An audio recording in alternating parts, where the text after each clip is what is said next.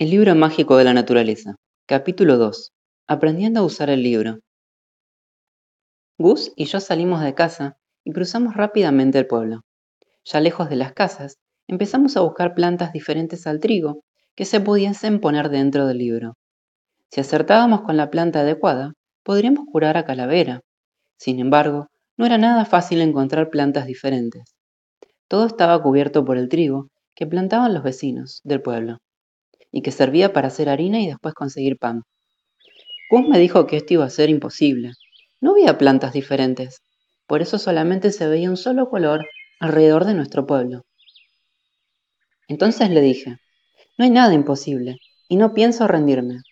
Vamos hasta el río, seco, que allí no hay trigo, y quizás encontremos otras plantas. Después de recorrer un largo camino, llegamos hasta una zona diferente. Su abuelo le había contado que antiguamente por allí discurría un río, pero que desviaron el agua para regar las tierras. Ahora no había agua. Yo buscaba algún tipo de árbol o arbusto, pero no veía nada. De repente, Gus dijo, Aisea, corre, ven aquí. He encontrado una planta distinta.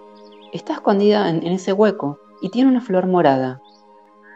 Era una planta pequeña, con hojas alargadas, sobre las que sobresalían unos tallos más altos que los demás, que me parecieron preciosos. Gus fue a arrancarla y rápidamente le grité, Pará, Gus, no la arranques, es la única planta que hay. Creo que mejor solamente cortamos un trozo y así el resto seguirá creciendo. Mi amigo sonrió y dijo que sí con la cabeza. Se agachó y tomó el trozo de una rama. Yo le dejé el libro y él lo puso en la primera página la que era de color verde. Lo cerró y lo volvió a abrir. Como estábamos muy nerviosos, nos chocamos con la cabeza al ponernos rápidamente encima del libro para ver qué ocurría. Y pasamos las primeras páginas. Sin embargo, no había ocurrido nada. El libro seguía igual que antes. Gus y yo nos miramos tristes y nos sentamos en el suelo, sin entender lo que había pasado. Saqué la rama del libro y le pregunté a mi amigo, ¿Hemos hecho algo mal? ¿Se habrá estropeado el libro? Igual no sirve para nada, y no vamos a encontrar ninguna medicina para calavera. Gus se quedó pensando y me dijo, Aisea, inténtalo tú esta vez. Igual solo funciona contigo y con las personas de tu familia. Me miré extrañada, pero pensé que por intentarlo no pasaba nada. Tomé la ramita de la planta y la puse en la primera página. Cerré el libro y lo volví a abrir, aunque no estaba muy convencida. En la primera página continuaba la ramita tal y como la había colocado. Pasé la primera hoja con cuidado y vi la segunda página, dedicada al trigo. Pasé una hoja más y de repente me quedé paralizada. La siguiente página también estaba escrita y tenía un dibujo exacto de la planta que habíamos encontrado. Los dos nos pusimos rápidamente a leer lo que ponía. En la parte superior de esta nueva página decía lavanda o cantueso. A continuación, el libro explicaba que es un pequeño arbusto con hojas de color verde grisáceo que tiene pequeños pelos. Las flores son rojas o violetas y huelen muy bien. Al final de la página ponía para qué servía. Decía que se usa principalmente para hacer perfumes. Cuando terminamos de leerlo, le dije a Gus, esto es increíble. Piensa en todas las cosas que podamos aprender con este libro. Él me respondió muy sabiamente. Tenés razón, Jaisea, pero esta planta no nos sirve para curar a Calavera.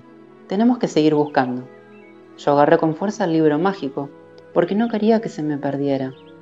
Mientras nos levantamos y nos fuimos a buscar más plantas.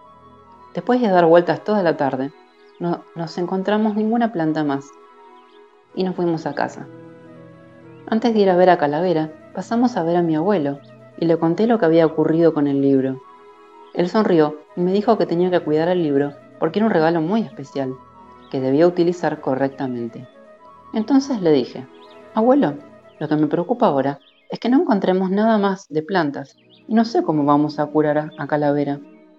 Él me respondió, en esta comarca quedan pocas plantas. Recuerdo que cuando era niño visité pueblos con muchas plantas y animales. Una vez me enseñaron que eso se llamaba biodiversidad. Gus empezó a reír, porque le hacen gracia las palabras largas que no entienden. En clase siempre le pasa. cuando la profesora dice palabras como circunferencia o otorrino laringólogo. No puede parar de reírse y a veces le castigan. Mientras Gus tomaba aire y se le quitaba la cara roja de reírse, le pregunté, ¿Qué es eso de la biodiversidad, abuelo? La biodiversidad es cuando en una comarca hay muchas plantas y animales diferentes. ¿Y dónde están esos pueblos con biodiversa o bioversa o eso que has dicho, abuelo? Le pregunté. Creo que así hacia el oeste, a un día de camino, aunque hace mucho tiempo que no he vuelto por allí. Recuerdo un pequeño pueblo situado al oeste, donde cuidaban mucho todas las plantas, insectos y animales, porque decían que cada uno de ellos es muy importante para el entorno, aunque no lo parezca. Por ejemplo, me contaron que si desapareciesen las abejas, las plantas no darían frutos, y los humanos no tendríamos nada para comer, me respondió. Gus y yo nos miramos y sonreímos. Sin que se diese cuenta mi abuelo, los dos sabíamos lo que estábamos pensando. Al día siguiente era sábado, un día perfecto para hacer un viaje. Cuando volví a casa, Calavera seguía enfermo. Cené rápidamente y me fui a mi habitación. Cogí dos mochilas. En la primera metí, sin que me vieran mis padres, el libro mágico, una brújula que me había regalado mi padre y todas las galletas que encontré en casa.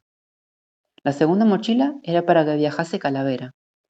La llevaría Gus al día siguiente por la mañana, cuando viniese a recogerme justo a la salida del sol.